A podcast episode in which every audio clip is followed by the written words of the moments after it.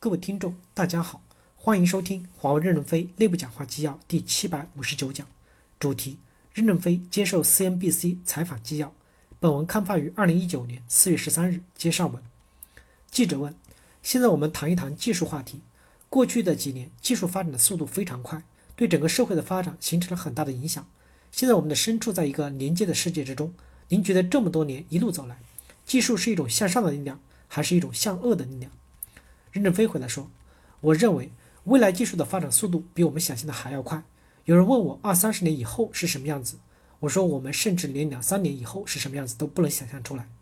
在华为公司成立之初时，世界通信是极端落后的，到今天也才三十年，世界各国的乡村大都可以享受超宽带了，这在以前是不可想象的。未来二三十年的发展速度还会更快，特别是人工智能的出现，加大了社会进步。人工智能的出现有几个基础。”一是超大型计算能力的出现，二是超宽带的连接的实现，还有超大型的存储体系的实现，包括微型的计算存储、边缘计算在内。社会发展到今天，使人工智能有了可实现的基础。人工智能的发展的速度远远超过人的想象，会使生产效率大幅度提高。例如，如果拖拉机是人工智能控制，就可以二十四小时种地，不需要休息，只需要加油，这样生产效率会极大的提高，物质财富大幅度的提升。也使我们的精神生活发生飞跃，所以应该是向好的。当然，也有科学家提出把基因技术和电子技术逐渐的融合，造出新的人类。这只是科学的想象，并不代表就一定能够实现。即使出现这个问题，也是三十年以后的事情。三十年以后，我们一定能想出办法来，科学的解决这些问题。我认为现在的人工智能大幅度的提高了生产的效能，这是有益于社会，促进社会财富巨额增加的。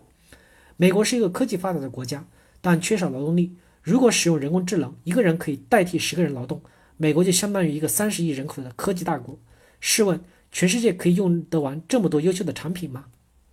因此，人工智能会使这个世界向好，而不是向坏。当然，会不会在人工智能的发展过程中间出现畸变呢？那我们还有法律、有规则来进行管理。因此，不必对互联网上的一些宣传忧虑过多。记者问：但是在技术领域的一些大人物也在警告，由于技术发展可能带来的危险。例如，特斯拉的马斯克不断的提醒大家，人工智能的发展有可能夺掉人们的工作。的确，现在人工智能在不少领域变得比人更加的智能，甚至有人说未来可能会把整个人类都替代掉。对此怎么看？任正非回答说：“最早我看到比尔盖茨和霍金警告人类智能对人类社会可能产生的问题，但后来比尔盖茨的讲话也改变了，认为人工智能对社会有巨大的促进作用。担忧是可以理解的，但是人类有能力驾驭人工智能。”把它用到有益的事情上，比如电子翻译软件，实时就把七十多种语言翻译完了，但没有伤害人。人工智能减轻了很多人的工作量，可能很多的翻译、股票分析师就失业了，但他们可以转到别的行业做事，发挥价值。因此，我认为对负面的东西不要担忧过多，担忧过多会抑制科学的发展。记者问，有人表达了一个担心，就是像人工智能这些非常强有力的技术，最后都会落到少数的大的技术公司的手中。这些公司就会变得太有权势了。您认为像华为这样的公司，未来会不会因为手上的权力太大而需要监管呢？任正非回答说：“未来的社会，新技术的发展会走向赢家通吃。比如说，世界上还有没有可能哪家公司在 Office、Windows 上超越微软、战胜微软呢？微软就是赢家通吃。越来越多的公司掌握新技术的速度越来越快，因为技术是没有生命的，是可以被广泛应用的。对这些新技术的公司，我是主张监管的。”我们支持透明的监管，我们也愿意接受监管，所以才和德国政府讨论，愿意接受德国的监管。但是，对这些技术的垄断是造福社会的，而不是破坏，因为它掌握的不是核弹，也不是武器。比如说翻译软件，计算太快有什么坏处呢？一定要慢才是好的吗？人工智能是造福这个社会的，不能害怕人工智能而阻碍发展。基因最早是孟德尔做豌豆杂交实验时发现的，当时也没有什么用处。说了一百多年，后来科学家才发现了基因 DNA 的价值，但中国没有接受孟德尔、摩尔根学派的理论，推行的是米丘林学派，就延误了很多年。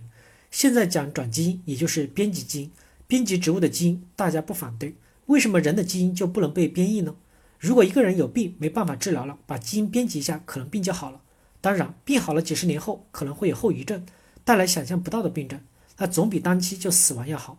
在不断的实践中，就找到了怎么治疗的病症，例如先天性的眼盲和耳聋，一定是基因缺失造成的。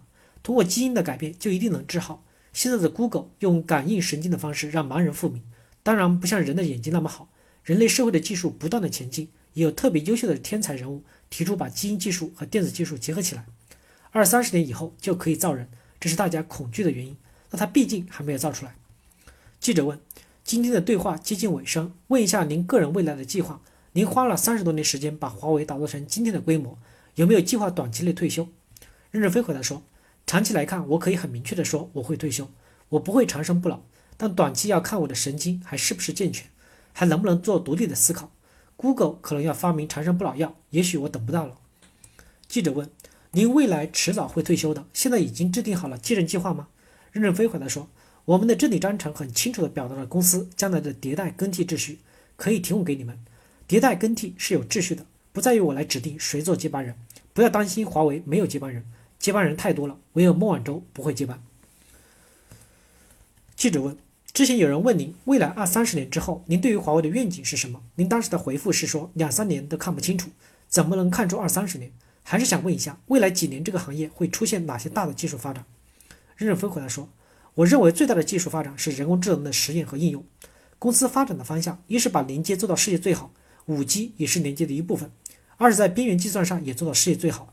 对超级计算和中间计算这种大型计算，我们不做，只做边缘计算。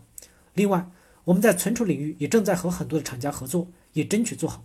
未来在边缘计算上，不是把 CPU 做到存储器里面，就是把存储器做到 CPU 里面，这就改变了冯诺依曼的结构，存储和计算合二为一，这样的速度快。当然，大型的设备中还是离不开计算、存储、连接等要素。再者，未来我们也争取为云的社会做出贡献。感谢大家的收听，敬请期待下一讲内容。